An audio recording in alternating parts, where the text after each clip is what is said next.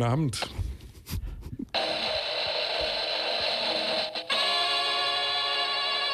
Sehr schön. Wir haben ein neues Soundboard. Wir haben Ja. ein, neu, eine neue Redakteurin. Äh, Sprecherin. Irgendwas ist. Was? Irgendwas ist. Ja, ne? Guten Es ist Abend. ja immer irgendwas. Aber sind wir zu hören Ja, das kann man, das wir, kann haben, man. wir haben einen Ausschlag. heute Abend, Aber an diesem wunderschönen Juni, Freitag? Sind wir zu viert im Studio? Ja, nee, wow. zu fünft. Du hast da noch Ach, deinen. Elektrokumpel mit. Ja, stimmt.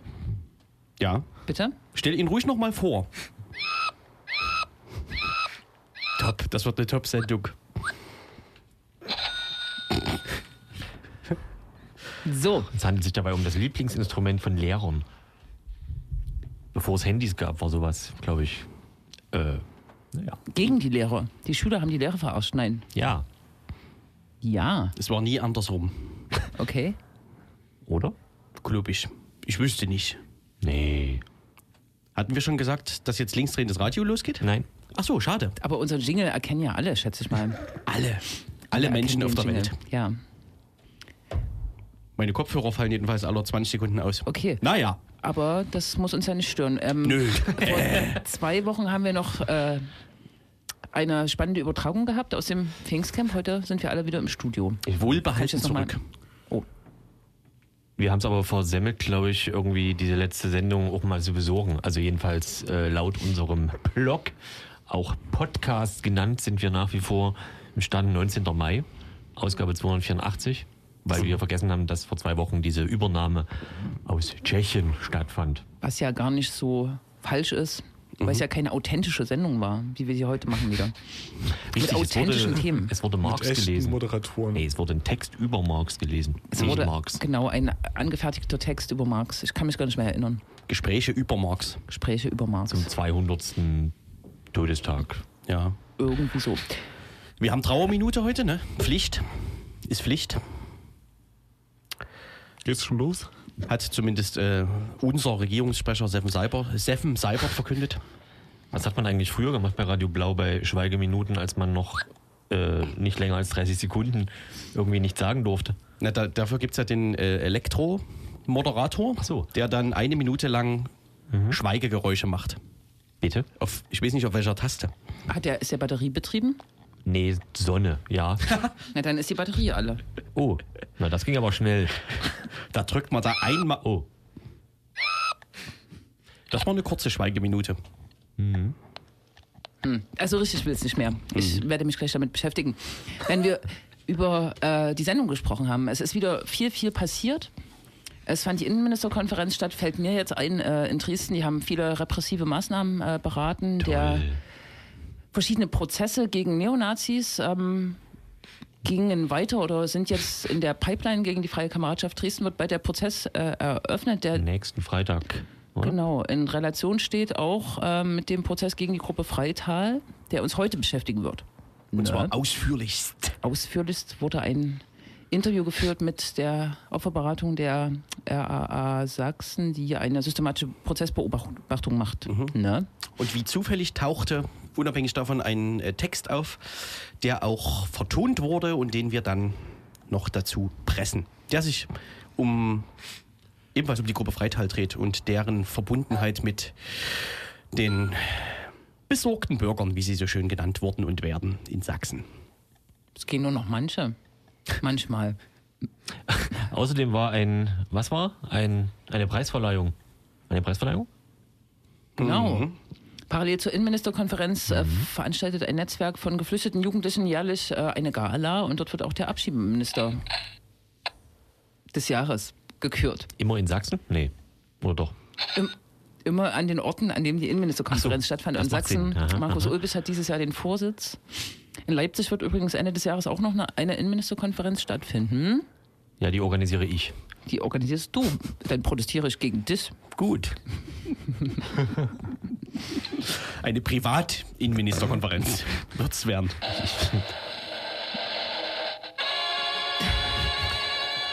Zum Glück haben wir dieses Gerät entdeckt. Wir wären sonst verloren. Noch schnell Richtig. das Wetter vielleicht? Ja, bitte? Durchwachsen. Ja. Es ziehen große Wolkenblöcke auf. Was bedeutet das nur? Dass die- die Chemtrails nicht gesprüht wurden, also jedenfalls nicht ausreichend gesprüht wurden. Was war Ach noch so. übrigens? Was war noch? Jule, was war noch? Dass du das vergisst, hätte ich nicht gedacht. Was denn? Chem. Chem. Chem. Chem. Wir haben's, ich habe es angepriesen, ganz allein in diesem Studio. Ich habe äh, geschwitzt und Blut und Wasser geweint. Äh, und das Blut war und Wasser? einen Tag vor dem entscheidenden Spiel, bei dem Chemie äh, tatsächlich gesiegt hat. Und ich habe, glaube ich, auch eine herausragende Sportberichterstattung im Pfing- Pfingstcamp-Radio gemacht. Allerdings, ich erinnere mich sehr gern. Hm, Die jedes, müssen wir auch noch rausschnippeln. jedes Tor kommentiert und die Fußballer. Fachfrauig. Äh, genau, Ja. herrlich. Ja. 2 zu 1 wurde, glaube ich, gewonnen. 3-1. Ach Mist, ich hab's schon wieder. Das, das, ah, Ist ja, 3-1. Ergebnis ist ja egal. Ja, ja, jetzt geht's dann Das weiter. interessiert in 20 Jahren keinen mehr. Richtig. Vielleicht Ah, ja. Michael Hoffmann. Wurde, wurde im Stadion dann gesungen, ja, ja, Chemie, ja, ja, Chemie, ja, ja, Chemie steigt wieder auf. Ja, sicher auch. Ne? Und vor allem das, Es wurde viel gesungen. das Lok-Hackebei-Lied, was ja sozusagen Ach, die Saison wahrscheinlich dann prägen wird. Also, Die Spiele gegen Lok äh, wurde laut intoniert. Mhm. Genau. stimmt ja. Dö, dö. Die nächste Saison wird umso beschissener. Mhm. Mit dem BFC Dynamo, mit zwei Spielen gegen Lok, Energie Cottbus. Cottbus, Cottbus. Cottbus und so weiter. Da kann man ja einfach mitfahren auswärts, ne? Hm, Hat das man was kann zu ja. tun endlich am Wochenende. Ich bleib hier. Es ist ja sonst nichts zu tun in Sachsen. Ne. genau. Eigentlich jähren sich ja die Einjährigen, ne? Freital, die Zweijährigen schon. Freital, Heidenau, die ganzen, sich die Einjährigen, nee, die Zweijährigen? die rassistischen, die Jahrestage der Pogrome oder der Pogrom-ähnlichen Zustände. Aber da denkt wahrscheinlich nach zwei Jahren niemand mehr dran. Letztes Jahr wurde das alles noch mit Demonstrationen oder Veranstaltungen begangen.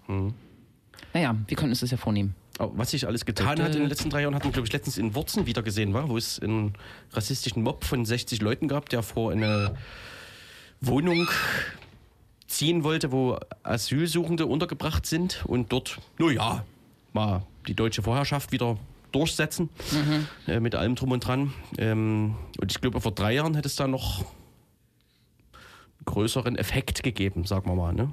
überregionale Berichterstattung, eine Antifa-Demo, Naja, aber die, den zivilgesellschaftlichen ja, stimmt. Verzweiflungsruf.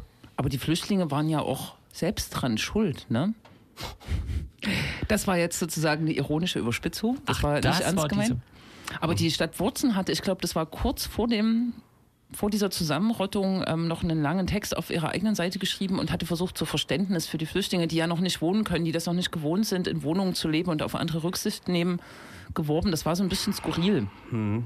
Hatte sozusagen so mit Vorurteilen ähm, argumentiert, um das Verständnis der Rassisten zu erheischen. Also es war eine interessante Ver Ver Verbiegung und sie hat ja offensichtlich auch nichts genutzt.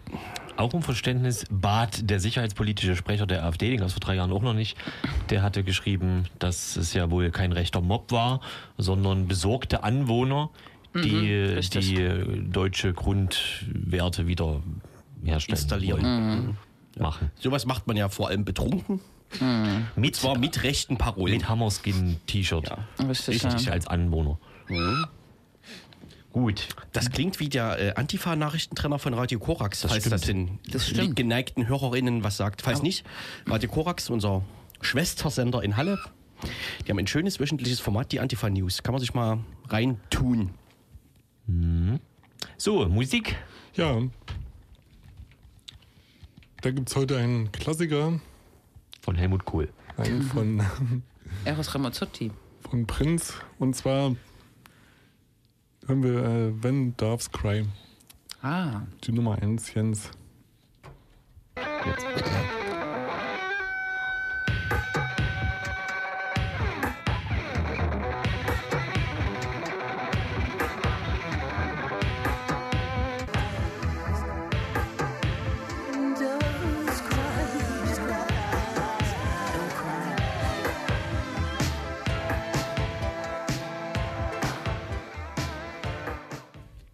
When Doves Cry.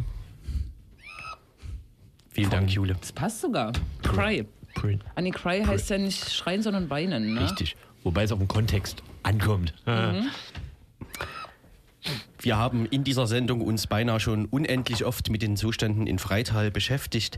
Wir haben auch schon mehrfach über die Gruppe Freital gesprochen, gegen die äh, ein Verfahren läuft wegen Bildung einer terroristischen Vereinigung, und zwar in Dresden. Äh, ich glaube, das größte Verfahren, was jemals in dieser Richtung in Sachsen gegeben hat. Da wurde extra ein neuer Trakt errichtet und tolle Sachen gebaut. Ähm, acht mhm. Leute sitzen da vor Gericht und äh, die Berichterstattung war am Anfang recht intensiv. Es gab mehrere Zeitungen, die hatten ihre eigenen Redakteure extra eine Woche nach Sachsen, nach Dresden geschickt, um da zu berichten, aber das hat natürlich alles stark nachgelassen. Ähm, und wir haben die Chance genutzt und mal mit Leuten gesprochen, die das Ganze professionell beobachten, nämlich mit der Opferberatung RA Sachsen, die also äh, unter anderem also den Prozess begleiten, unter anderem diesen Prozess begleiten und eben auch ja, das dokumentieren, was da gegen die acht Angeklagten vorgebracht wird. Ja, jetzt geht das wieder los, dass wir nicht wissen, wie wir das starten. Ach so. Oh Mann. Dann starten wir so. Gut. Acht Personen sind angeklagt, sieben Männer, eine Frau. Der jüngste ist äh, 19, glaube ich, ähm, älteste Ende 30, also auch ein größeres Altersspektrum. Ähm, es sind äh, zwei Personen, zwei Männer ähm, angeklagt, dann die Redelsführerschaft innerhalb der terroristischen Vereinigung auch inne gehabt zu haben und mit dem Vorwurf der terroristischen Vereinigung verbunden, was äh, sagen im Prozess mit geklärt wird, sind eben diverse Anschläge von dem Anschlag auf äh, das Fahrzeug eines linken Stadtrats aus Freital über einen Anschlag auf das Parteibüro äh, der Linken in Freital, auf ein linkes Wohnprojekt in Dresden, ähm, die Mangelwirtschaft, äh, dann zwei Anschläge auf äh, Wohnungen, in denen Asylsuchende untergebracht waren. Einmal in der Bahnhofstraße und einmal in der Wilstroffer Straße. Das sind die Anschläge, die äh, sagen, innerhalb dieser dieses Verfahrens äh, mit verhandelt werden und die zur Anklage stehen. Und das Ganze als ähm, versuchter Mord, ähm, versuchte gefährliche Körperverletzung, verendete gefährliche Körperverletzung, äh, Sprengstoff, äh, Sachbeschädigung etc. Es sind vielfältige, unterschiedlichste Anklagepunkte insgesamt in der Anklage. Wie sind das äh, Verhalten der Angeklagten untereinander? Die äh, werden ja jetzt nicht von einem Anwalt vertreten, sondern da hat, glaube ich, jeder seinen eigenen, ne? Jeder hat sogar zwei. Am Anfang kristallisierte sich relativ schnell ähm, der jüngste der Angeklagten heraus als einer der, also wie, wie sagt man da, als Kronzeuge, als eine Art Kronzeuge war. Ähm, ist die Gruppe jetzt spätestens vor Gericht auseinandergefallen oder halten die anderen noch zusammen? Naja, was von Anfang an deutlich gewesen ist, dass äh äh, wie gesagt, der, der Jüngste sich relativ zu Beginn der Verhandlungen äh, eingelassen hat ähm, auf die Tatvorwürfe und da ähm, ein, Geständnis abgelegt hat. Äh, etwas später hat es ein weiterer Angeklagter gemacht. Ähm, insofern sind da zwei äh, Einlassungen sagen bisher äh, im Prozess äh, eingeführt worden.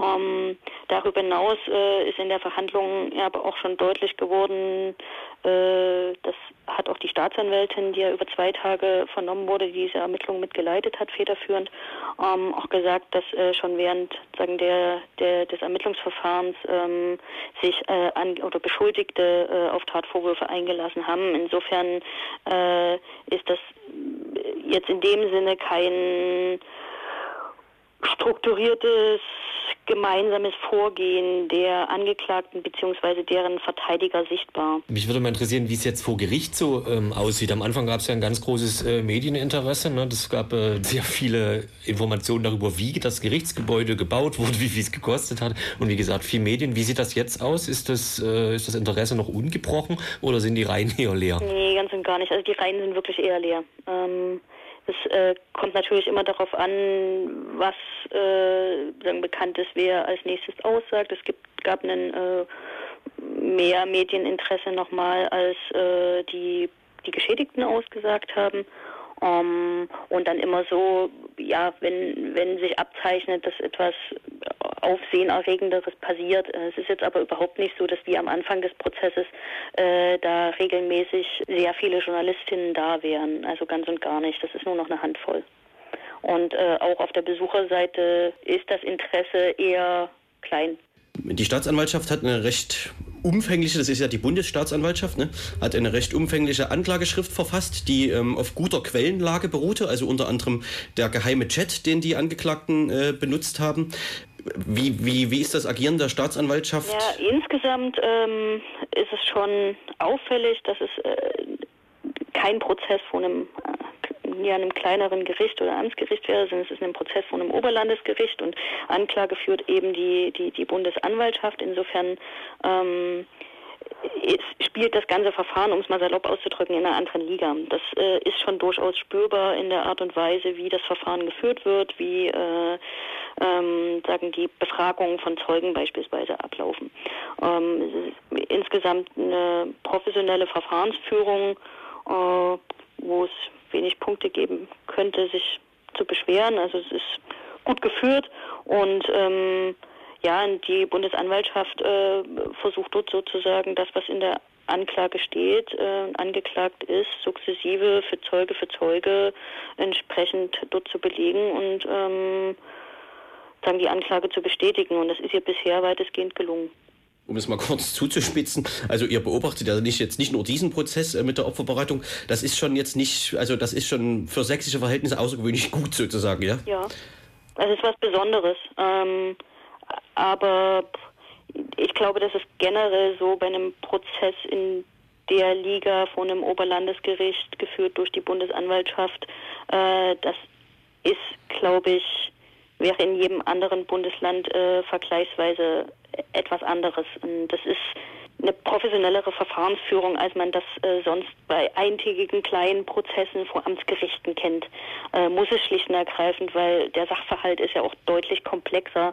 Ähm, und ein Verfahren über ein ganzes Jahr zu führen mit äh, zwei bis drei Verhandlungstagen pro Woche äh, ist, glaube ich, also bedarf auch nochmal einer anderen Planung, anderer Vorbereitung und eine, ja, einer anderen Form von Prozessführung aller Beteiligten. Der Prozess hat ja so ein paar Stilblüten, äh, wie ich finde. Also einerseits gibt's äh, immer solche Meldungen, wie das während der Prozess läuft, so bildlich gesprochen, also immer noch Leute festgenommen werden. Das betrifft jetzt zum Beispiel also die Freie Kameradschaft in Dresden, die wegen zumindest eines Anschlags, welcher auch der Gruppe Freital äh, zur Last gelegt wird, äh, also Hausdurchsuchung hatten und festgenommen wurden. Dann gab's ähm, Zeugenaussagen von dem NPD-Stadtrat aus Freital, wo ich glaube auch so ein bisschen die Frage ist, warum der eigentlich noch frei rumläuft, so zumindest mit seiner wirklich äh, engen ja, Verbundenheit zur ähm, Gruppe Freitag. Kannst du dazu äh, was sagen? Wie, also ähm, kommt da noch ähm, ein, ganz, ein, ein ganz großer Schw Rattenschwanz hinterher, was so Angeklagte und Prozesssachen angeht? Na, unterschiedlich. Also einerseits ähm, ist während des Verfahrens deutlich geworden, dass es beispielsweise einen, einen weiteren Anschlag gegeben hat, der äh, im Vorfeld gar nicht Thema gewesen ist und auch nicht angeklagt gewesen war, nämlich auf die Bahnhofstraße, ähm, dass vor dem Sprengstoffanschlag, der angeklagt ist, circa einen Monat davor äh, ein, weiteren, ein weiteres Ereignis gegeben hat, als eine äh, Kugelbombe sagen vor der Wohnung dort detoniert ist. Ähm, das ist was, was dort sagen neu eingeführt wurde, was das erste Mal sagen zur Sprache gekommen ist. Ähm, das andere, was du meintest mit äh, freie Kameradschaft, das ist ja ein, ein eigenes Verfahren. Die werden ja sagen beschuldigt, eine kriminelle Vereinigung, keine terroristische, sondern eine kriminelle Vereinigung gebildet zu haben. Und ähm, das wird durch die Generalstaatsanwaltschaft in Sachsen geführt. Und äh, da ist jetzt heute bekannt geworden, dass bereits nächsten Freitag der Prozess gegen zwei der Beschuldigten ähm, beginnen wird vor dem Landgericht in Dresden. Und ähm, ja, freie Kameradschaft sind insgesamt waren das äh, laut einer kleinen Anfrage Anfang des Jahres im Landtag 17 Beschuldigte. Aktuell ist bekannt, dass acht in Untersuchungshaft sitzen. Ähm, gegen zwei der in Untersuchungshaft sitzenden ist Anklage erhoben und der Prozess beginnt eben Ende nächste Woche. Gegen sechs weitere wurde Anklage erhoben, aber da ist noch kein Termin vor Gericht bekannt. Und ähm, ja, was dieses Verfahren dann nochmal äh, ans Tageslicht fördert, äh, wird sicherlich auch nochmal spannend sein. Also gerade auch unter der Fragestellung Kooperation mit äh, der wegen terroristischer Vereinigung vor Gericht stehenden Gruppe Freital. In Freital gibt es ja immer noch die Mehr, die vor allem dort vom Oberbürgermeister vertreten wird, dass es in Freital jetzt auch keine besonders große rechte Szene gegeben hätte und seit der Festnahme gibt es gar keine mehr im Prinzip. Äh, das wird er ja nicht müde zu betonen. Äh, vielleicht können wir darüber nochmal sprechen, also auch nochmal über das Umfeld. Ähm, nach allem, was bisher bekannt ist aus dem Verfahren und aus dem Drumherum, ähm, was kann man denn über das Entstehen der Gruppe sagen? Man, man weiß ja, dass zum Beispiel die Asylproteste da eine wichtige Rolle gespielt haben bei dem, bei der, bei dem Findungsprozess sozusagen.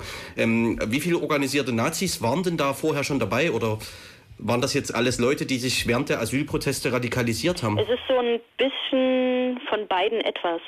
Also die Angeklagten, die da vor Gericht sitzen, ähm, sind zum Teil vor den Ereignissen in Freital, die ich jetzt mal so auf äh, Anfang, Mitte äh, 2015 so datieren würde, äh, spärlich in Erscheinung getreten. Also es sind nicht die äh, schon seit Jahren bekannten aktiven Nazi-Kader, äh, die dort sozusagen sitzen. Also insofern spielt natürlich äh, eine eine Radikalisierung innerhalb dieser Anti-Asyl-Proteste im Jahr 2015 eine sehr gewichtige Rolle.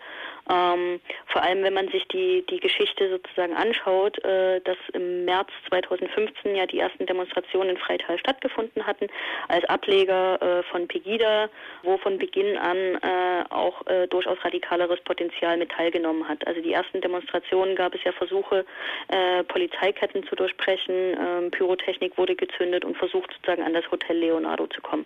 Mit diesen Demonstrationen haben dann Angriffe auf Geflüchtete, also rassistische Angriffe auf der Straße deutlich zugenommen in unserer Wahrnehmung als Opferberatung. Also wir haben deutlich mehr Fälle gezählt, es haben sich deutlich mehr Betroffene an uns gewendet und Unterstützung gesucht.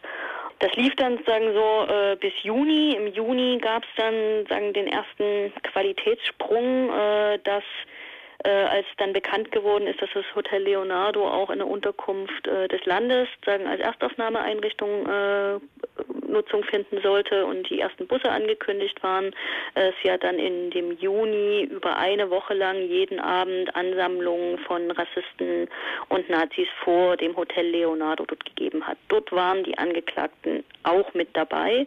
Die haben sich zum Teil dort kennengelernt, die haben sich zum Teil vorher schon gekannt. Ähm, das geht alles aus äh, dem Prozess bisher hervor und auch das, was äh, die zwei Angeklagten, die sich eingelassen haben, bisher dazu gesagt haben. Das heißt, äh, diese Anti-Asyl-Proteste haben sehr wohl eine, ja, eine wichtige Rolle gespielt. Ähm, in dieser Juniwoche kam es ja auch zu den ersten schwerwiegenderen, also zu dem Angriff, der auch damals äh, für Schlagzeilen gesorgt hatte.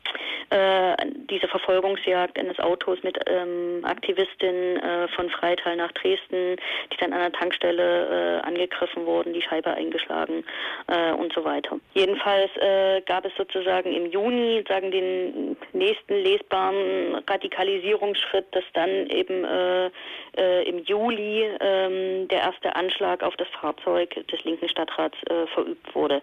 Ähm, und sozusagen äh, dort dann klar geworden ist, okay, äh, das ist nochmal eine andere Qualität, weil das bedarf auch nach einer anderen Vorbereitung. Ähm, es waren ja auch nicht äh, x-beliebige Böller, die im freien Handel sagen käuflich sind, die man sich von Silvester aufhebt und, und da mal sozusagen einen, einen kleinen Jungschatz macht, wie das ja äh, teilweise in Freital in der Gesellschaft noch äh, kolportiert wird. Äh, die Angeklagten haben auch Sprengversuche durchgeführt. Auch das ist deutlich geworden im Prozess. Also sie haben äh, sich sozusagen auch angeguckt, was das, was sie da zusammenbasteln, auch an Sprengwirkung äh, erzeugt. Es gab dann im September den Anschlag auf die Unterkunft von Asylsuchenden aus Eritrea äh, in der Bahnhofstraße in Freital, äh, wo sozusagen dann das erste Mal äh, eine bewohnte Wohnung, wo auch klar war, dass da Leute in der Wohnung sind, sagen, äh, angegriffen wurden, die Sprengsätze dort auch so äh, platziert wurden an den Fenstern, dass klar war, dass es eine massive Splitterwirkung gibt. Es gab dann den äh, massiven Angriff auf das Hausprojekt in Dresden, wie gesagt, gemeinsam mit der Freien Kameradschaft in Dresden. Und dann der Anschlag, der ja als äh, versuchter Mord auch angeklagt ist, als äh, sagen die die radikalste Form dann der Anschlag auf die Wohnung von Asylsuchenden aus Syrien ähm, in der Wilstrofer Straße in Freital, äh, was ein ähnliches Vorgehen war wie auch an der Bahnhofstraße, aber nochmal sagen mit äh, drei Sprengsätzen an drei äh, Fenstern, äh, die zur Straße hin waren, wo auch Licht gebrannt hat, wo äh, Menschen vorher gesehen wurden, die drinnen waren.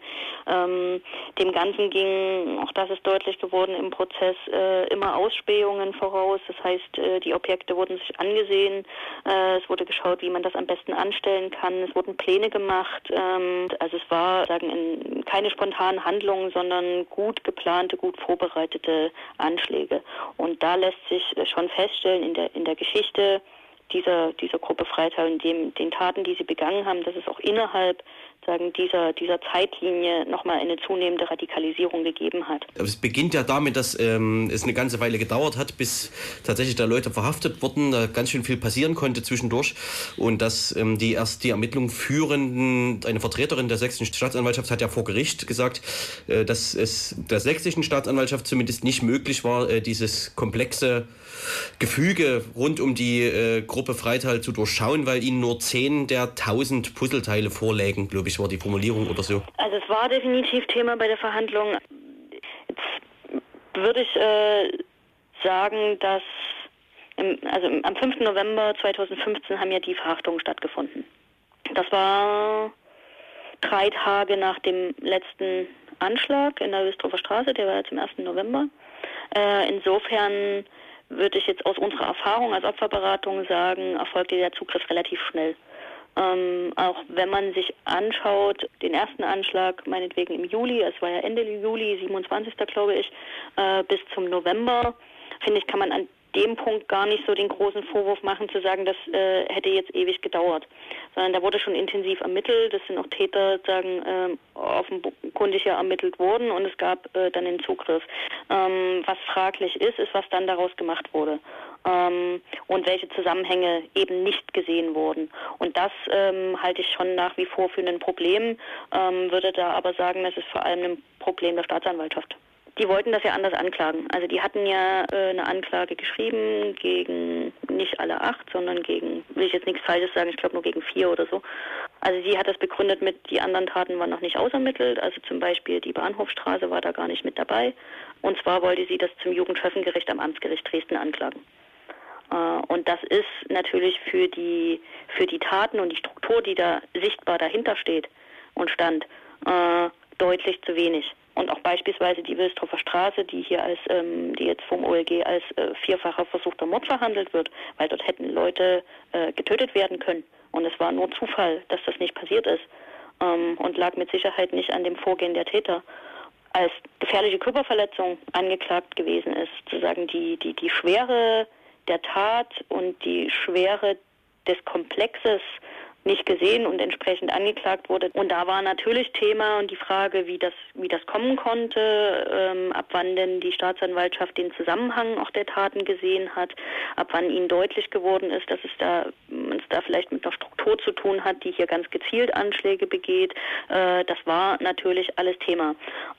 Ähm, und wie gesagt, auf die Idee zu kommen, äh, diese Anschläge, die jetzt als terroristische oder als Taten einer terroristischen Vereinigung durch die Bundesanwaltschaft angeklagt sind, äh, als Einzeltaten zum Jugendschöffengericht anzuklagen, ähm, wo eine Straferwartung von, weiß ich nicht, zwei Jahre auf Bewährung dann rausgekommen wäre, äh, ist halt definitiv absolut unangemessen. Wie ist das eigentlich? Es ist wahrscheinlich ja gar keine, äh, also bei den einzelnen Delikten sozusagen, ist es wahrscheinlich keine Frage mehr so richtig, ob die jemand begangen hat, sondern äh, einfach äh, in welcher Art und wie weit die begangen wurden. Aber wie sieht das so aus mit äh, diesem Vorwurf der terroristischen Vereinigung? Das ist ja wahrscheinlich einer der roten Fäden der äh, Verhandlungen. Ähm, wie ist da eure Einschätzung? Ist das bis zum Ende aufrechtzuerhalten oder ist das eine haarige äh, rechtliche Angelegenheit? Nee, klar, das ist natürlich die, spann die spannende Frage. Ich meine, das muss der Prozess ja sozusagen äh, nachweisen, dass diejenigen acht Angeklagten, die da sitzen, äh, eben gemeinsam eine solche Vereinigung gebildet haben. Wir sind tatsächlich noch nicht an dem Punkt, also was bisher größtenteils äh, in der Beweisaufnahme gemacht wurde, ist äh, Ermittlungsbeamte zu vernehmen. Es sind weitestgehend alle Geschädigten gehört worden, ähm, die von den Taten berichtet haben, die ihnen da widerfahren sind.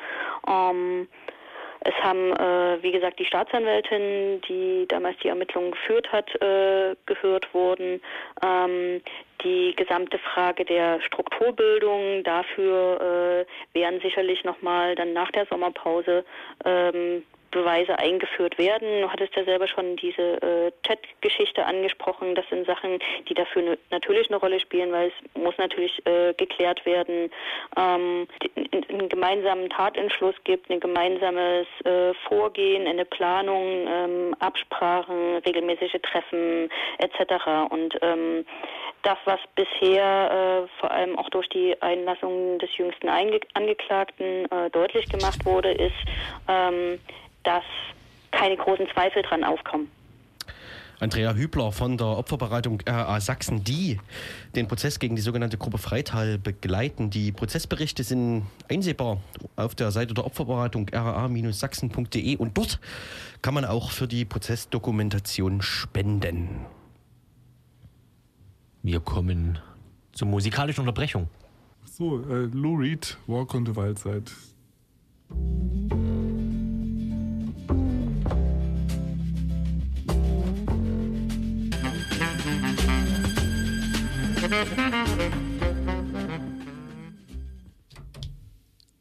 Lou Reed war das mit Take a Walk on the Wild Side. Und wir bleiben in Freital, beziehungsweise beim Freital-Prozess mit einem Fokus aus dem Prozess, nämlich nach Dresden-Übigau. 2015 wollten in Dresden viele Politiker mit sogenannten besorgten Bürgern reden, auch mit einer Gruppe Übigauer, die 22 Tage lang in Dresden eine Turnhalle blockierten, die eine Flüchtlingsunterkunft werden sollte. Doch die besorgten Blockierer hatten auch anderen besucht, dort, denn dort vernetzen sich Neonazis für Hetze und Gewalttaten, unter anderem Mitglieder der Gruppe Freital, denen gerade der Prozess, wie gesagt, wegen Rechtsterrorismus gemacht wird. Übigau, ein sächsisches Lehrstück. Bei Hochwasser wird Übigau zu einer Insel. Im Osten, Süden und Westen schlängelt sich die Elbe um das Viertel. Im Norden eine Flutrinne, die das Viertel begrenzt. Die Deiche sollen irgendwann vielleicht noch höher werden. Jedenfalls wirkt Übigau etwas verschlafen. Es ist mehr ein Dorf, ob schon mitten in einer Großstadt. Überquert man die Brücken über die Flutrinne, erreicht man schnell andere Stadtteile, wie Pieschen oder Migten. Unter genau so einer Brücke, unter der Sternstraße, trafen sich am 18. Oktober 2015 Neonazis der Gruppe Freital und der Freien Kameradschaft aus Dresden, um das dort gelegene linke Wohnprojekt Mangelwirtschaft anzugreifen. Übigau ist kein Ort, der einem in den Sinn kommt, wenn man an alternative Wohnprojekte in Dresden denkt. Aber es ist heute auch kein schlechtes Viertel. Nazis im Stadtbild sieht man nur hin und wieder. Sie sind aber nicht prägend. Das war vor 15 Jahren durchaus noch anders. Am Ende der Overbeckstraße war das Tor, ein rechter Jugendclub gewissermaßen, ein Treffpunkt für die rechte Szene in Dresden und darüber hinaus. Der damalige Betreiber war Ronny Thomas. Ronny Thomas war Kreisvorsitzender der NPD. Die Opferbereitungsstelle Amal schrieb 2003 über ihn. Immer wieder fiel er durch gewalttätige und brutale Übergriffe auf Andersdenkende auf. Am 22. Oktober 2015 wurde Ronny Thomas fotografiert, wie er von einer Blockade einer Turnhalle in Dresden-Übigau durch die Polizei weggetragen wurde. Das war das Ende eines 22 Tage dauernden Protestcamps gegen die Beziehung einer Turnhalle als Erstaufnahmeeinrichtung für Geflüchtete. Stadträte der CDU ließen sich dort sehen. Markus Ulbich, seit 2009 Innenminister in Sachsen und gescheiterter OBM-Kandidat für Dresden, wollte einen konstruktiven Austausch begleiten und die AfD-Fraktion war zum Fototermin vor Ort. Und eben Ronny Thomas, die Neonazi-Gruppierung Freie Kameradschaft Dresden und eben das von den Ermittlungsbehörden Gruppe Freital getaufte Netzwerk von Terroristen, wie sie sich selbst in ihrem schwarzen Chat nannten. Vernetzt und kennengelernt hatten die Freiteiler sich bei den sogenannten asylfeindlichen, aber vor allem ausländerfeindlichen Demonstrationen gegen eine Erstaufnahmeeinrichtung in Freital. Oberflächlich betrachtet eine merkwürdige Vorstellung. Tagsüber inszenierten sich die Übigauer Gegner der Unterbringung von Geflüchteten in der Turnhalle als besorgte, blockierende Bürger, boten im Zelt Tee und Kuchen an, machten Mal- und Kreideaktionen in Schwarz-Rot-Gold, schmückten ihr Blockadezelt und hießen lokale Politprominenz und Verantwortungsträger willkommen. Gegen Abend aber wurde die Blockade offenbar zum Treffpunkt der aktivistischen Neonazi-Szene der Stadt und ihrer Umgebung. Im sächsischen Verfassungsschutzbericht wird später nur zu lesen sein, dass die jungen Nationaldemokraten, die JN, die Jugendorganisation der NPD, auf Facebook das Übigauer Camp lobte. Dass sich dort offenbar zeitweise allabendlich Neonazis trafen, die nun in U-Haft sitzen und sich vor Gericht verantworten müssen, erwähnt der VS-Bericht nicht. Skurril genug, zumal eine Blockade im als alternativ geltenden Leipziger Stadtteil Konnewitz, die sich aber praktisch gegen den Auszug von Asylbewerbern aus einer Turnhalle richtete, natürlich Eingang in den Bericht fand. Grund? Es waren Linksextremisten anwesend, so der Verfassungsschutz. Aber klar, die allerorten zu hörende Rede von den besorgten Bürgern machte es Asylfeinden besonders leicht. Besorgte Bürger, ein Ausdruck, der in Sachsen von Politikern verschiedenster Parteien vor allem aber von Vertretern der regierenden CDU allzu gern übernommen und geglaubt wurde. So gelang es den Übigauer Blockierern praktisch bis zum Ende des sogenannten Anwohnerprotests, die mehr vom friedlichen Bürgertreff zu erzählen. Und das so gut, dass Polizei und Stadtverwaltung lange Zeit nicht einmal beim Wort Blockade stutzig wurden. Obwohl doch in Sachsen sonst eine eindeutige Haltung zum Thema Blockaden herrscht. Jedenfalls dann, wenn zivilgesellschaftliche oder gar linke Gruppen dazu aufrufen, gegen Neonazi-Aufmärsche zu protestieren. Schon am 2. Oktober 2015, kurz nach Beginn der Blockade, besuchte Veit Böhm, CDU-Stadtrat aus dem benachbarten Stadtteil Karditz, das Übigauer Zelt vor der Turnhalle. Er wolle den Dialog zwischen den Anwohnern und der Stadtverwaltung unterstützen. Steht später in einer Pressemitteilung. Brisant. In der Erklärung sekundiert Markus Ulbich, ebenfalls CDU, als sächsischer Innenminister sonst beileibe kein Freund von Blockaden. Es ist wichtig, dass Politik, Verwaltung und die Menschen vor Ort im Gespräch bleiben. Auf Nachfrage erklärte sein Büro übrigens, dass Markus Ulbich das Protestcamp oder den Protest zu keiner Zeit unterstützt hätte. Damit ist er der einzige Politiker, der überhaupt, wenn auch über das Büro, antwortet. Ebenfalls zitiert wird in der Presseerklärung von Veit Böhm ein Übigauer Dachdeckermeister. Ich und die anderen Übigauer sind weder rechtsradikal noch ausländerfeindlich und möchten keine Zustände wie in Heidenau und Freital. Dabei waren zu diesem Zeitpunkt die rechtsradikalen Kameraden aus Freital schon vor Ort, die wiederum an den Zuständen, also Krawallen in Freital und Heidenau, nicht ganz unbeteiligt waren. Den Politiker-Run auf das Protestcamp eröffnete übrigens der erst im September 2015 ins Amt gekommene Dresdner Oberbürgermeister Dirk Hilbert. Der machte wohl ganz andere Erfahrungen als Böhm und die CDU. Hilbert wurde regelrecht niedergebrüllt, konnte keinen Satz zu Ende sprechen und wurde stattdessen mit Fragen konfrontiert, die eher ein Bundesinnenminister beantworten könnte. Wie die Dresdner Morgenpost damals schrieb. Die Fragen kamen dabei auch von Tatjana Festerling, damals noch Pegida-Frontfrau. Auch sie war am Anfang der Blockade vor Ort. Und natürlich machte auch die AfD den Übigauern ihre Aufwartung. Mit mehreren Besuchen und Pressemitteilungen unterstützte der stellvertretende Landesvorsitzende Thomas Hartung zum Beispiel ganz unverhohlen die Blockade. Mehr noch.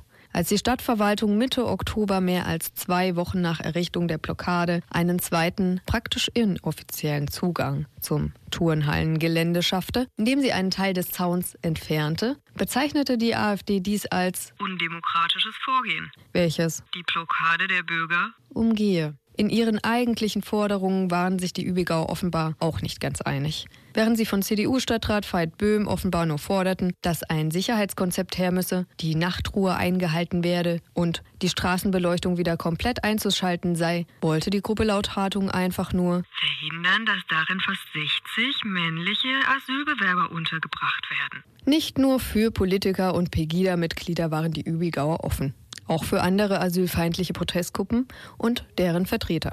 Fleißig berichteten sie von jedem noch so ergebnisarmen Beisammensein auf Facebook. Doch schon die Auflistung der Gruppen, für die die Zelttür weit offen stand, zeigt geringe Berührungsängste gegenüber Vertretern verschiedener weit rechts stehender Gruppierungen oder rechtsradikaler und rassistischer, was die Übigauer ja nun gerade vorgaben, nicht sein zu wollen. Darunter die vom Verfassungsschutz beobachteten Identitären oder der Demokratische Aufbruch Sächsische Schweiz, DASS, eine von NPD-Mitgliedern betriebene Tarnorganisation, die die asylfeindlichen Proteste in der sächsischen Schweiz von Sebnitz aus bestimmte. Selbst der als Friedensrichter bekannt gewordene und von Pegida und Co. gern hofierte Lothar Hoffmann, gegen den ein Amtsenthebungsverfahren als Friedensrichter läuft, verließ DASS schon im Juni 2015, weil er Keine NPD-Mitglieder mehr. in dieser ihm zu rechtslastig gewordenen Initiative wollte. Für Übigau offenbar kein Problem. Kommunikation und Austausch der rechten Kameraden liefen anfänglich zu großen Teilen über die sozialen Medien, vor allem Facebook und Twitter ab. Später spielten auch persönliche Kontakte, die dann über Telefongespräche und Messenger liefen, eine Rolle. Die Freien Aktivisten Dresden, Dresdner Neonazis, betrieben und betreiben einen Twitter- und Facebook-Account. Die Gruppe Freital, damals noch Bürgerwehr FTL 360, schrieb über ihre Facebook-Seite immer wieder über ihre Besuche und Vorhaben in Übigau. Dazu haben sie auch die mehr oder weniger offiziellen Verlautbarungen des Protestcamps geteilt und kommentiert, die von einem Orakeldebakel leidlich prosaisch, oft recht unverständlich im Netz verbreitet wurden. Das Orakeldebakel ist eine Community-Seite auf Facebook, die schon seit dem Beginn der Turnhallenproteste zu Übigau als Informations- und Werbeplattform fungierte. Laut Pressemitteilungen der CDU und AfD war einer der Ansprechpartner für die Übigauer Tino Jasef ein Handwerker aus Dresden. Neben Jasef taucht in den Berichten auch immer wieder Tom Waltersen auf. Auf den Fotos ist er allgegenwärtig. Auch mit Jasef ist er zusammen abgelichtet. Waltersen wird im Gerichtsprozess gegen die Gruppe Freital von den Angeklagten unter anderem als Wortführer der Blockade bezeichnet und als Betreiber der Facebook-Seite Orakeldebakel. Auf schriftliche Nachfragen beim Orakeldebakel reagiert zunächst niemand. Unter einer Adresse, die die AfD damals als Jasefs Kontakt verbreitete, antwortet dann jemand mit der Unterschrift Waltersen. Kontakt sei nicht gewünscht und ein Herr Jasef nicht bekannt. Zurück zu Übigau. Gerade mal 500 Meter vom Übigauer Protestcamp entfernt steht die Mangelwirtschaft. Ein Haus, welches junge, alternative Menschen gemeinsam über einen Verein verwalten und bewohnen. Den Protest beobachteten sie skeptisch. Sie positionierten sich unter anderem mit einem Refugees Welcome Plakat am Haus deutlich anders als die Asylfeinde vor der Turnhalle. Womit sie nicht gerechnet hatten, waren die nun regelmäßig werdenden Besuche vermummter junger Männer.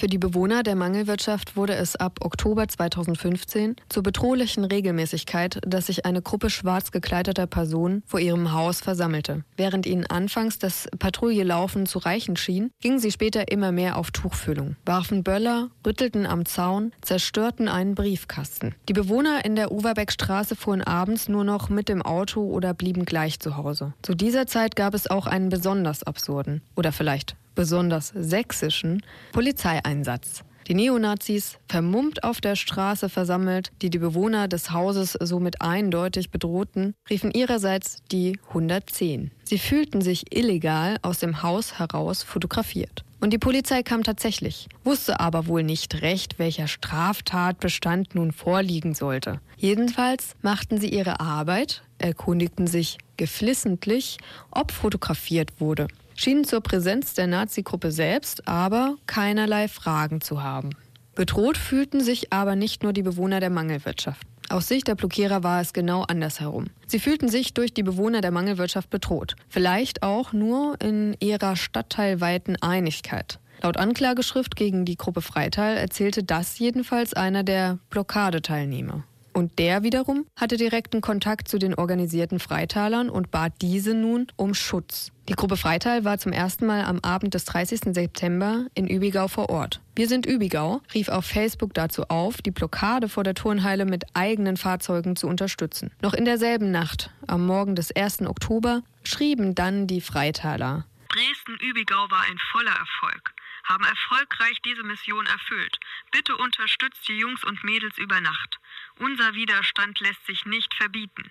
Nur gemeinsam sind wir stark. In den späten Nachmittagsstunden des 4. Oktober schleicht wieder mal eine Gruppe schwarz gekleideter Rechter an der Mangelwirtschaft vorbei. Diesmal aber traut sich einer der Neonazis näher heran und betritt sogar das Grundstück. Dort tritt er gegen eine offenstehende Briefkastentür. Er lässt ab, als ein Bewohner der Overbeckstraße aus dem Fenster insistiert. Am nächsten Nachmittag wieder auf Facebook unter einem Beitrag des Orakel-Debakels. Wir werden euch weiterhin unterstützen. Wie die letzten Tage. Nur gemeinsam sind wir stark. In diesem Zusammenhang zeigte sich etwas, was typisch für die Gruppe Freital sein sollte. Sie verlinkten immer wieder auf Artikel, Fotos oder Pressemitteilungen, in denen ihre Taten direkt erwähnt wurden. Entweder mit Kommentaren, die zeigen sollten, dass sie die Tatfotos nur zugespielt bekommen hätten, oder sie stritten vorsichtshalber gleich plakativ jede Beteiligung oder das Geschehen an sich ab. Wie auch im Fall des Briefkastens. Wieder einmal Lügenpropaganda vom Feinsten. Wo sind Fotos von defekten Briefkasten? Fragen über Fragen. Lügen über Lügen. In der Nacht zum 18. Oktober hatte nun offenbar das Protestcamp vor der Turnhalle ungebetenen Besuch. Die Camper bemerkten, dass in ihrer Nähe Personen um das Zelt schlichen und wollten diese zur Rede stellen. Dabei kam es zu einem tätlichen Angriff, der für einen der Blockierer mit einem Schlüsselbeinbruch endete. Am nächsten Mittag veröffentlichten die Übigauer auf dem Orakel-Debakel ein Bild der Camper vor der Turnhalle mit dem polizeilichen Aktenzeichen des nächtlichen Vorfalls. Einer der Fotografierten, Jasef, hält ein Blatt in der Hand, auf dem steht. Von Blockadeteilnehmenden seien Sie, die Gruppe Freital, auf das Hausprojekt Mangelwirtschaft in der Oberbeckstraße hingewiesen worden. Verbunden mit dem Hinweis, dass da Linke wohnen würden. Insgesamt waren sie etwa sieben bis zehn Mal am Camp. Ein bis zwei Wochen vor dem Angriff habe man mit Streifenfahrten begonnen, um den Umkreis nach Unbekannten abzusuchen. Wenige Minuten später dann tauschte sich die Gruppe Freital schon über diese Nachricht aus und plante ihrerseits Rache. Denn die Verantwortlichen des Schlüsselbeinbruchs hatten sie da schon in der Overbeckstraße ausgemacht. Freilich ohne jeden Hinweis oder gar Beweis. Der von ihnen ersehnte sogenannte Erstschlag von links war aus ihrer Sicht erfolgt und nun sollte die Hütte fallen. Dabei handelte es sich also ganz unverblümt um einen Racheakt für einen Übergriff auf die Übelgauer Turnhallenwächter. Mit den üblichen Obstmetaphern wurde im schwarzen Chat dann aufgelistet, was für die abendliche Aktion zur Verfügung stünde. La Bombas, Supercobras, Böllerteppiche, Zündschnur und natürlich Buttersäure. Das erklärte Ziel, das Haus unbewohnbar zu machen. Ebenso vereinbarte man einen ersten Treffpunkt für den Abend in Dresden-Übigau. Genauer am Protestcamp von Übigau-Wertzig. Aus Freital ging es gegen 19 Uhr an der üblichen Stelle los. Der Aral-Tankstelle gegenüber des Freitaler Polizeipostens. Eine Viertelstunde später starteten sie nach Dresden, wo sie sich schließlich am Protestcamp an der Übigauer Turnhalle eintrafen. Erst vor Ort, an der Turnhalle, hätte man laut Rico K. Kontakt mit der Freien Kameradschaft Dresden aufgenommen, die die anwesenden Personen mit zwei Pkw verstärkte. Das eigentliche Aktionstreffen verlegte man in die Übigauer Flutrinne unter die Sternstraße um Mitternacht. Vorher wurden noch Zuständigkeiten geklärt. Sprengkörper aus Freital und Steine aus Dresden. Trotz der zahlenmäßigen Überzahl in dieser Nacht wurden die Angreifer wohl von Licht und Schatten und der offenkundigen Anwesenheit der Bewohner im Haus der Mangelwirtschaft erschreckt, sodass sie ihren Angriff nicht wie geplant zu Ende führen konnten. Die Buttersäureflaschen wurden von entfernter Stelle im Garten geworfen, zerbrachen an einer Außenwand oder fielen gleich ohne Bruch ins Erdreich des Garten. Auch Steine oder Pyrotechnik führten nicht zum geplanten Erfolg. Kurz danach flüchteten alle Beteiligten. Dabei hielt sich einer der Freiteiler offenbar nicht an die Abmachung und lief zurück ins Protestcamp an der Turnhalle und verschwand erst nach kurzer Wartezeit nach Hause. Allerdings, einige der Freiteiler scheinen in derselben Nacht noch einmal nach Übigau zurückgekehrt zu sein. So sagte Justin S. vor Gericht aus, dass sie nochmal zum Protestcamp zurückgekehrt sind und sich dort umgehört hätten, was denn passiert sei. Justin S. sagte vor Gericht, dass sich bei dieser Begegnung alle Seiten gefreut hätten und die Aktion als Erfolg gewertet worden sei. Am nächsten Tag zeigte sich dann wieder das eigentümliche Kommunikationsverhalten der Gruppe Freital. Auf Facebook teilten sie ein Posting des Übigauer Orakels mit den Worten Was bezwecken die Vasallen aus dem linken Spektrum damit? Übigau bleibt standhaft. Haltet durch und alles Gute euren Mitstreitern. Die Übigau erwähnten in ihrem Beitrag den nächtlichen Anschlag auf das Hausprojekt implizit und lieferten sogleich mehrere Theorien dafür. Racheakt, False Flag oder Provokation. Gleich das erste stimmte natürlich. Wenige Tage nach dem Angriff auf die Mangelwirtschaft wurde das Protestcamp dann durch die Polizei geräumt. Das Orakeldebakel übrigens bedankte sich mit einem der letzten Posts, das Protestcamp betreffend, im Oktober 2015 bei unseren Freitalern, Trachauern und andere Besuchern. Die Geflüchteten in Übigau, die nach der Räumung der Blockade in die Turnhalle einzogen, zogen schon Ende Mai 2016 in eine neu errichtete Flüchtlingsunterkunft in einem leerstehenden Schulgebäude. Die Sporthalle wurde wieder der Stadt Dresden übergeben. Am 19. Mai 2017 befand der sächsische Generalsekretär der CDU, Michael Kretschmer, auf eine Studie der Ostbeauftragten der Bundesregierung bezogen und dabei den Autoren dieser unterstellend, dass eine ganz bewusste Vermischung vorgenommen werde von Straftätern, Extremisten auf der einen Seite und auf der anderen Seite Menschen, die sich Sorgen machen, die Fragen stellen, die sich über Werte, Leitkultur, Patriotismus, Heimat unterhalten wollen. Und denen wird pauschal Rechtsextremismus unterstellt. Und so geht das doch nicht. Nun, in Übigau jedenfalls ist genau das passiert. Ein sächsisches Lehrstück, nämlich genau über die Zusammenhänge zwischen ja, gewalttätigen Neonazis und jenen besorgten Bürgern. Eine Sache, die bis heute immer gern geleugnet wird, gerade in Sachsen, die aber in diesem Fall zumindest völlig offensichtlich ist. Und ihr hört immer noch Singstrain Radio. Die nächst folgenden Sendungen verzögern sich um etwa 10 Minuten. Vielen Dank.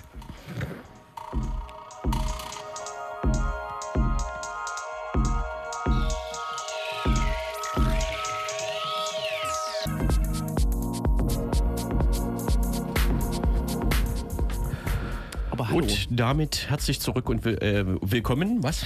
Im äh, beliebten linksdrehenden Radio Nachrichtenblock.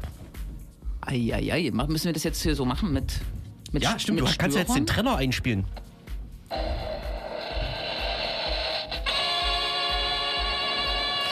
Die Wunderbar. Nachrichten. Sperrstunde. Sperrstunde im IFZ. Das war's. Sagt keiner was? Ja, Sollen wir jetzt die Geschichte erzählen? Du gerne. Äh, die Stadt Leipzig schmückt sich schon lange damit, dass hier äh, sozusagen die, oder kann, das ist eigentlich alles ganz schön ironisch, schmückt sich zum Beispiel auf ihrer Seite Tourismus und Nachtleben mit Konnewitz, ne, mit den Kneipen in Konnewitz und äh, hat auch vollmundig auf der Seite stehen, dass die Sperrstunde in Leipzig äh, nicht angewendet wird. Die Sperrstunde ist im sächsischen Gaststättengesetz vorgesehen und besagt, äh, dass zwischen fünf und sechs, glaube ich, ähm, sozusagen der Betrieb in Kneipen äh, zumindest runtergefahren wird, ne, wenn ich das richtig verstehe. Ähm, aber scheinbar ist es eine Kann- und keine äh, Muss-Bestimmung und insofern waren auch ähm, Lokalitäten in Leipzig ähm, nur selten damit konfrontiert. Ich habe gehört, dass die Distillery vor Jahren das Problem mal hatte, das aber gelöst hat, auch mit dem Kulturamt, äh, mit so einem Flow, dass es ja ein wichtiger Kulturbetrieb ist. Äh, aber jetzt ganz neu, Ende Mai, ist äh, das Ordnungsamt, Gewerbeamt auf, die, auf das Institut für Zukunft in der Südvorstadt zugekommen und hat dort Druck gemacht, dass die Sperrstunde wieder eingehalten wird. Oh, jetzt nur dort sozusagen. Genau, Hintergrund sind Anwohnerinnenbeschwerden.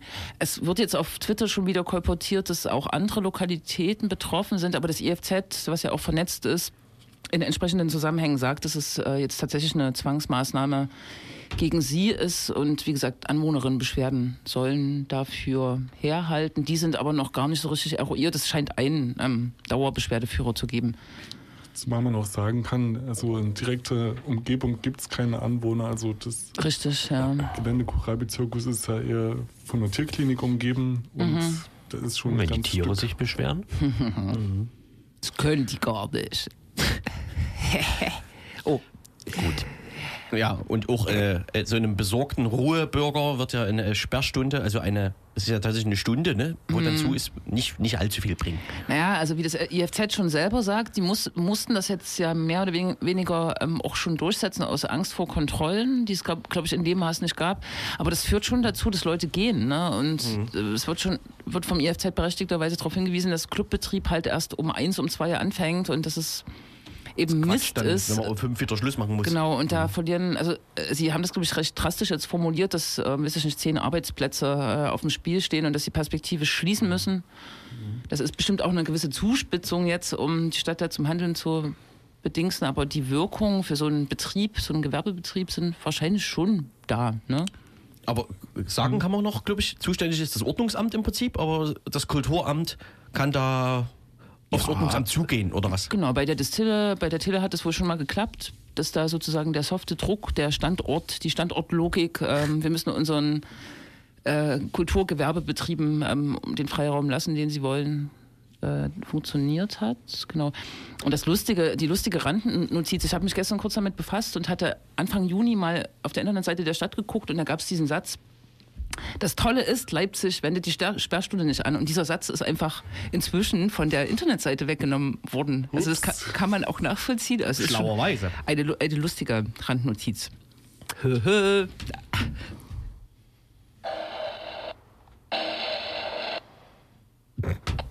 Oh, Die Nachrichten. was machen wir als nächstes? Innenministerkonferenz.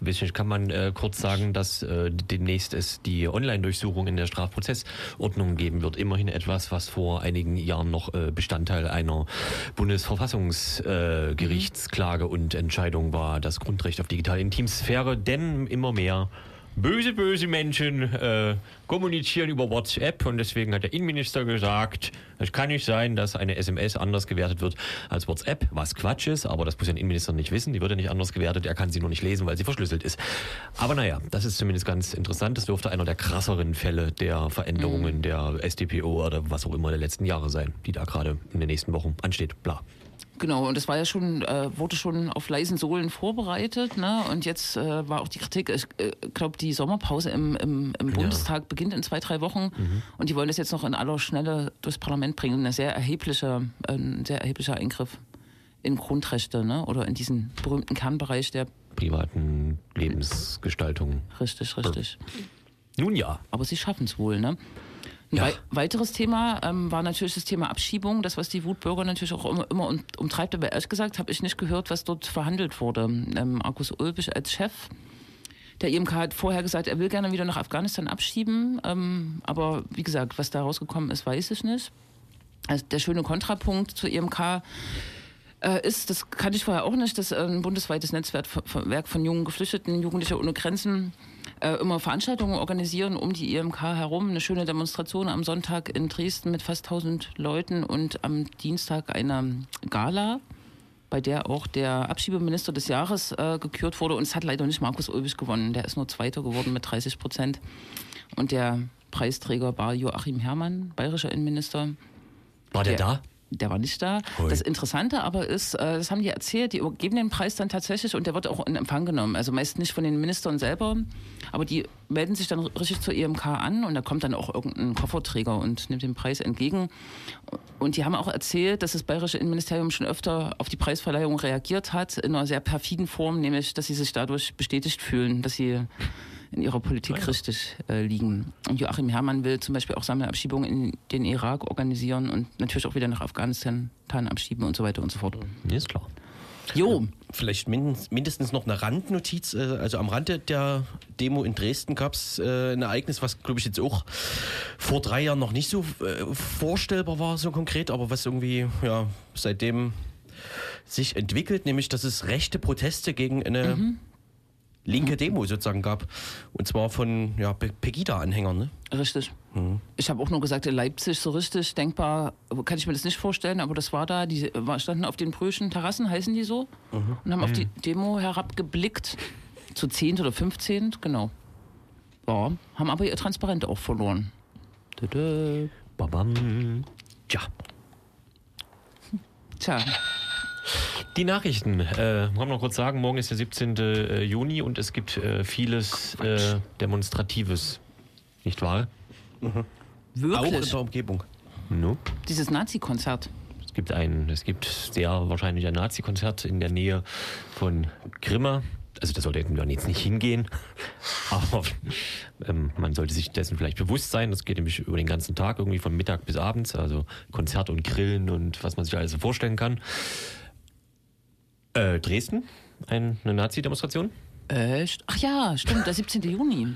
Ja, ja. Das ist ja hier Juni. der Arbeiterkampftag. Nee, Ebenso die Merseburg Niederschlagung, ja. Hm. und ebenso Berlin, aber das ist ein bisschen weiter weg. Interpretiert als ein Tag des nationalen Widerstands gegen die, die Ja. Kommunisten. In Leipzig, Quatsch, in Dresden, äh, Quatsch, in Berlin demonstrieren die Identitären, oder? Ist das so? Ja, Genau. Ja, okay, spannend. Spannend. spannend. Gut, Hast du noch eine Nachricht, Jule? Ja, ähm, was, so. was äh, wenig beachtet äh, in Leipzig scheint, ist dieser G20-Gipfel, der ähm, oh Gott, Anfang Juli, 7., 8., 9. Juli rum in Hamburg stattfindet. Ein Fest nicht. der Demokratie. Ein Fest der Demokratie, äh, was jetzt schon beantwortet wird mit verschiedenen Verboten. Großdemonstrationen verlegt, Kundgebungen verlegt, äh, Protestcamp 2, glaube ich, verboten. Ne? Plätze komplett gesperrt. Richtig. Genau. Und es gibt eine Veranstaltungsreihe, es gibt diverse Veranstaltungen, auch in Leipzig. Und nächste Woche gibt es eine Veranstaltung am 21.06. am Mittwoch im UT Konnewitz. Die wird sich ganz speziell der staatlichen Praxis der Überwachung, Repression und so weiter widmen mit Elke Steven vom Grundrechtekomitee und Matthias Monroy von Netzpolitik und noch eine Vertreterin von Out of Action, was dann eher eine linke Gruppierung ist, die sich mit Repressionen quasi auseinandersetzt und auch ein bisschen dafür sorgen soll, dass die ganzen Schilderungen der letzten Gipfelproteste nicht so entmutigend und niederschmetternd werden. Der Status der Polizei, also wo das quasi alles scharf geht in Hamburg, beginnt dann auch schon nächste Woche Donnerstag oder so. Also es wird, wurde extra vorgezogen vor dem eigentlichen Beginn, um da, was weiß ich, Die Polizei äh, stationiert sich schon dort oder was und die, bereitet die sich vor. beginnen also mit der Einrichtung dieser, mit diesem Ausnahmezustand, was ich immer das nennen soll. Die bauen auf. Das ist spannend. Ich war am Montag in dem Film im inneren Kreis. Das ist ein Film, der sich der, den äh, verdeckten Ermittlerinnen gerade in der Hamburger Szene widmet. Da gab es ja drei in Folge seit 2001, glaube ich. Äh, genau. Ist äh, also auch eine Stadt, wo die linke Szene besonders so Ausspähung oder staatlicher Überwachungspraxis. Eine der Polizistinnen ist. klagt jetzt äh, wegen, äh, wegen wie, wie heißt es? Na, irgendwas wegen Wahrung ihrer Persönlichkeitsrechte. Wahrung ihrer, Wahrung ihrer Persönlichkeitsrechte, genau. Wegen, Also äh, gegen die Betroffenen, also die da. in ja. Bezug auf den Film. Nein. Nein, Ah, im Film weil ist, sie enttarnt wurde. ist, Ja. ist dargestellt worden, dass sie sie zu Hause besuchen wollten und dann selber wieder von der Polizei in Gewahrsam genommen wurden, als sie bei ihrem Haus waren. Bla bla bla. Hm? äh, 21.06. UT Konnewitz, 19 Uhr. Gibt es noch ein, eine Website zu den Veranstaltungen? Nö. Nee, nicht Ach so. wirklich. Aber es gibt schöne Flyer. Facebook gibt's. Ja, äh, gibt schöne aber das Flyer. würde ich, ja. Hm, Es gibt aber auch Twitter. Am Flyer, beim Flyerhändler eures Vertrauens. right. So, wer scharrt schon mit den Hufen? UFO mit seinen Smoothen. Was? ja, Wir bedanken uns bei UFO, dem geduldigsten Sendungsmachenden, der jemals nach dem Linksreden-Radio gesendet hat. Amen. Ja, Und nächste Woche gibt es schon wieder linksdrehendes Richtig. Das ist eine totale, absolut unfassbare Neuerung. Wahnsinn. Wir haben So. nämlich getauscht und in weiser Voraussicht, das kann man ja auch noch ansagen. Der arme UFO. Äh, ja, nächste Woche wieder. Nee, ja, und dann eine Woche später, am 30.06. werden wir eine Soli-Veranstaltung machen. Juhu! Für uns Ja, aber und das sagen wir für nächste Woche auch nochmal. Das sagen wir, nee, das sagen wir überhaupt Ja. erst nächste Woche, damit die Hörerinnen 30. wieder nächste Woche Juni. einschalten. 30. Juni und den Rest verraten wir nächste Ja. Woche. Tschüss. No, warte hier, Ufo, du kannst die folgenden Klänge sofort runterziehen. Ja, tschüss.